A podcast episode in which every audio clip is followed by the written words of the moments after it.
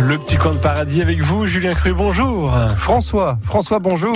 Entre ville et campagne, les champs français, à comment les vanter, Julien C'est une belle maison d'hôte située à deux pas du centre de ce gros bourg du Bocage.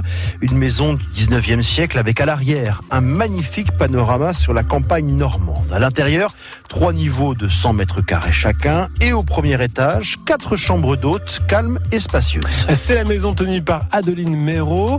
Elle s'est inspirée d'un vieux film pour baptiser l'une de ses chambres. Alors c'est une chambre qui est une suite en fait.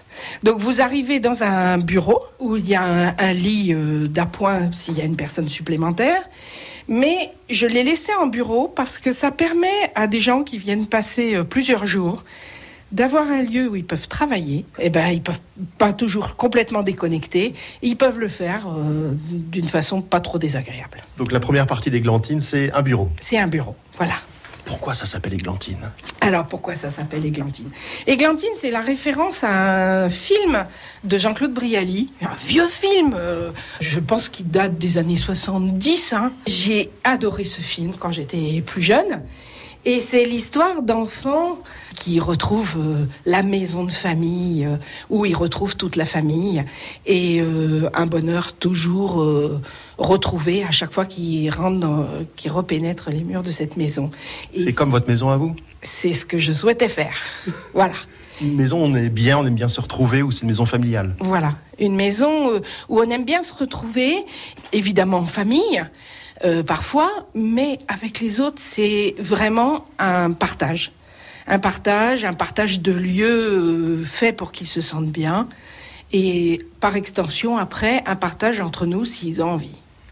La chambre églantine. Alors on a passé un petit couloir et on est arrivé dans la chambre principale. Voilà, c'est ça. C'est classe, il y a des beaux rideaux là. Ah bah ouais, elle est classe cette chambre. Elle est classe, elle, est, elle a un petit côté un peu désuet, peut-être un peu brillé, un petit peu euh, ancien, peut-être un peu daté, mais euh, je l'ai voulu comme ça.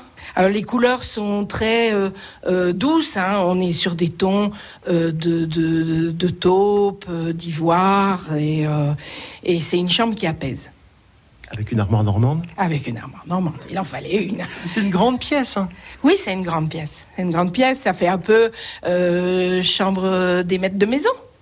Voilà, donc les gens le ressentent tout de suite quand ils arrivent dans cette chambre. Oh, là, c'est nous les, les maîtres de la maison. oui, il y a un côté, euh, on est un peu fiers d'être là, quoi. Luxe, quoi, un peu. voilà. Il y a un côté euh, campagne chic. On est sur un échange gai, constructif. Le monde est beau à travers la chambre d'hôte. C'est le meilleur côté d'eux-mêmes qui présente. On donne le meilleur de soi et on le partage. Moi, c'est ça que j'aime.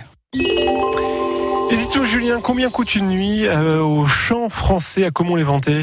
Eh bien, comptez 110 euros la nuit à deux dans une suite. Il y a deux suites, Églantine et la Bretonne. C'est un peu moins cher dans les chambres Marie-Galante et Normande, autour de 100 euros pour deux personnes. Merci Julien. Détail des tarifs et photos du lieu à retrouver sur francebleu.fr, rubrique Un petit coin de paradis. Demain, nous serons justement dans la suite bretonne. France Bleu